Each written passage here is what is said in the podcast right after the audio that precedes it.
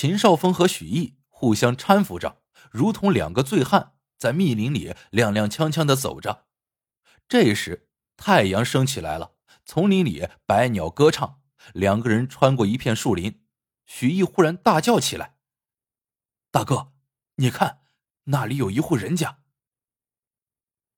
秦少峰抬头一看，只见前面不远处有一栋竹楼，竹楼四周是几十株高大的板栗树，一架竹梯直通楼上，竹门虚掩，从窗口还飘出袅袅炊烟。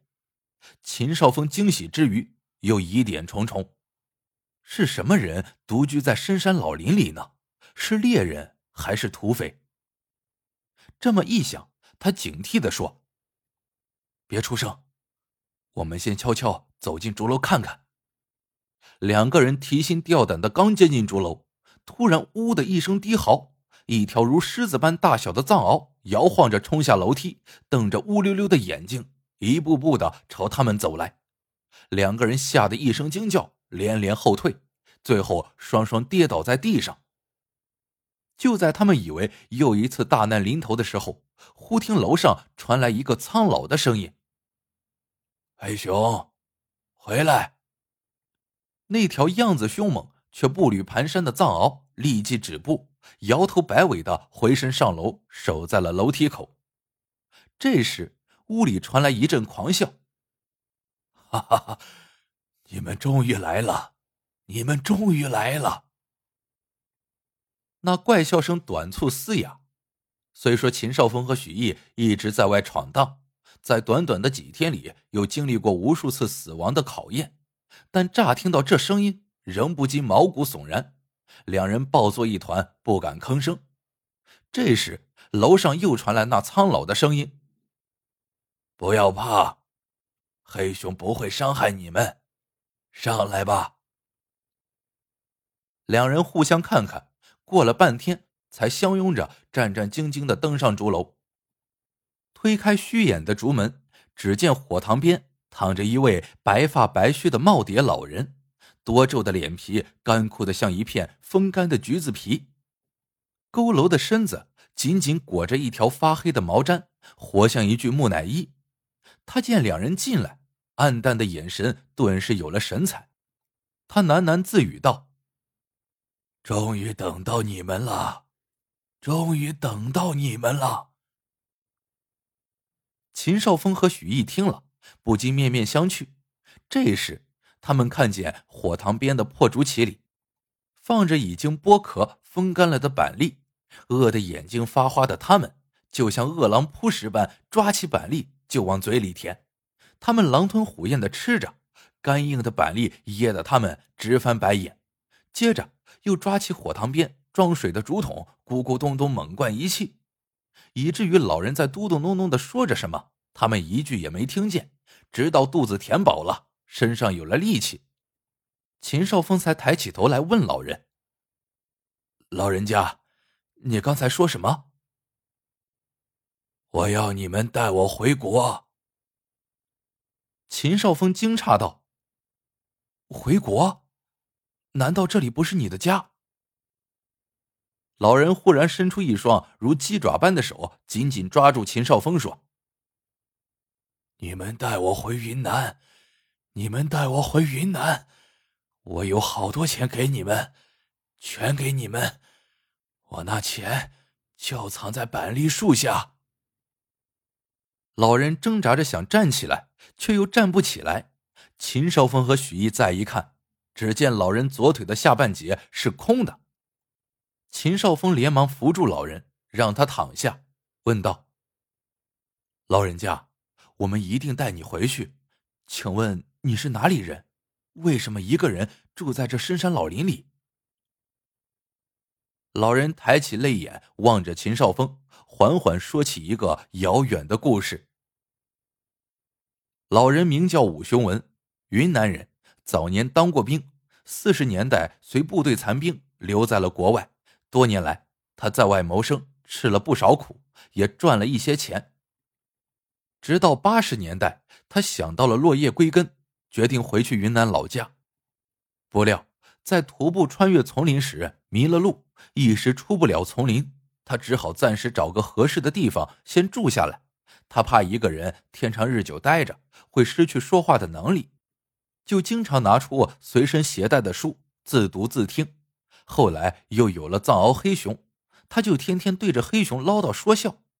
他原想慢慢找机会回国，没想到一次在追赶猎物时摔下了山崖，把腿摔断了，而且断腿还卡在岩缝里。为了保命，他砍断了伤腿。伤好后，他却再也走不出丛林了。他只好在这里等人来。他等啊等啊，一等就是十多年。他今年已经八十六岁了。若再不能回家，他真的就要在外国的丛林里做孤魂野鬼了。今天他听到黑熊一叫，就知道有人来了。老人说到这儿，忽然想起了什么。他摇摇头问：“你们是不是想去外国？”此时，老人的目光忽然变得冰冷起来，盯得秦少峰背后直冒冷气。接着，老人又自问自答道：“去不得，去不得！你们过不了大江，几百里外的下游有桥，有警察把守，你们……”千万不要被金钱冲昏了头脑呀！外国不见得比中国好。秦少峰听了，又想起黄真和毛思敏的死，想起那个黑暗的土洞，他恐惧的说：“老人家，你多心了，我们要回中国去。”老人一听，高兴的说：“那就好。”那就好，求求你们带我走吧。说完，可怜巴巴的望着秦少峰和许毅。秦少峰抬眼环顾四周，发现屋子里除了板壁上有一支老式步枪和一把砍刀外，四壁空空。他半信半疑的问：“老人家，你一个人在密林里靠什么生活呀？”老人指了指窗外几十株板栗树，说：“是他们养活了我，还有我的黑熊。”秦少峰明白了，老人把板栗收藏起来风干，就是他一年的粮食。靠板栗果腹，靠黑熊作伴，凭着对回归故国的信念，老人度过了漫长的十多年的孤独时光。秦少峰感动的说。老人家，我们也是云南人，我一定带你回去。老人顿时兴奋的脸上泛起红光，喃喃道：“落叶归根了，我终于要落叶归根了。我把树洞里的钱全给你们，全给你们。”秦少峰道：“老人家，今天天晚了。”我们好好睡一觉，明天带你走。当晚，已经几天没有睡过好觉的秦少峰，在饱饱的吃了一顿板栗后，头一落枕就进入了梦乡。睡梦中，他突然被狗的一声惨叫惊醒了，睁开眼一看，许毅不见了。老人也醒了，嘴里喊着：“黑熊，我的黑熊。”挣扎着就想往楼下爬，秦少峰扶着老人下了楼。老人指着一棵高大的板栗树，让秦少峰带他过去。他们上前一看，只见黑熊四脚朝天仰躺在树下，他的腹部插着一把匕首。老人发疯似的扑向黑熊，抱起狗头，哭喊着：“黑熊，黑熊，我的黑熊啊！”秦少峰拔出狗腹里的匕首，一看，竟是许毅用的那把。是许毅，他惊叫起来。老人忽然放下狗，发疯般的去掏树底下的那个洞，里面已经空空如也。老人跌坐在地，满脸绝望。原来，许毅从回国心切的老人口中得知那树洞里有钱以后，就起了贪念。夜里，他趁老人和秦少峰睡着时，就悄悄爬起来，一个树洞一个树洞的去掏，终于被他找到了。不料，聪明的黑熊一直在暗中监视他，黑熊见许毅拿着钱想逃跑，就从背后把他扑倒。许毅掏出匕首杀死黑熊，卷着老人的钱逃之夭夭了。老人忽然抬起泪眼，用一种让人难以推脱的目光望着秦少峰说：“你发誓，一定要把我带回去。”秦少峰二话没说，举手向天道：“我发誓，如果我不带你回云南，就遭天打雷劈。”老人慢慢从身上摸出一张牛皮纸，说道：“你知道这里是哪里吗？是野人山呐，与云南的直线距离不过一百多公里。但是你想走回去，起码要十天半月。当年远征军战败回国，几十万人马没有死在日寇的枪炮下。”却被这野人山吞灭了大半。没有地图，你是走不出去的。这张地图是我花了几年的时间出入丛林绘制的，我带在身边十多年了。有了它，你就能走出丛林。秦少峰一听这是野人山，不禁不寒而栗，但又庆幸自己遇到了老人。他想，不管遇到什么困难，也得把老人带回去。不过，当他把目光移到老人那瘦弱的病体和那条残腿上时，他不由得又犹豫起来。他想，如果许毅不跑，两个人抬着老人，兴许能把老人带出森林。可现在就剩下了自己一个人。老人从秦少峰的目光里似乎明白了什么，他把地图交给秦少峰，说。请你把我的骨灰撒在家乡的青山上。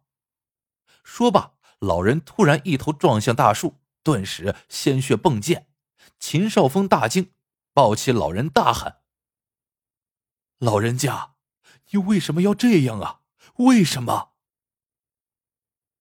老人脸上露出一丝惨白的笑容，道：“魂兮归去。”我终于可以回家了。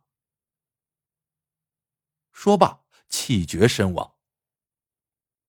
秦少峰心里泛起难以言状的痛楚，他抱起老人的尸体，像孩子般失声痛哭。他不仅仅为老人难过，更多的是为自己难过。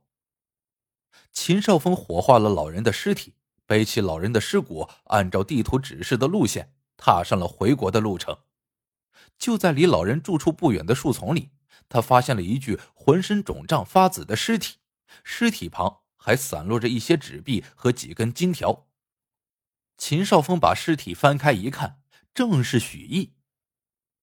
原来，许毅卷着老人一生的积蓄，仓皇逃进了丛林，还没走多远，就被毒蛇咬死了。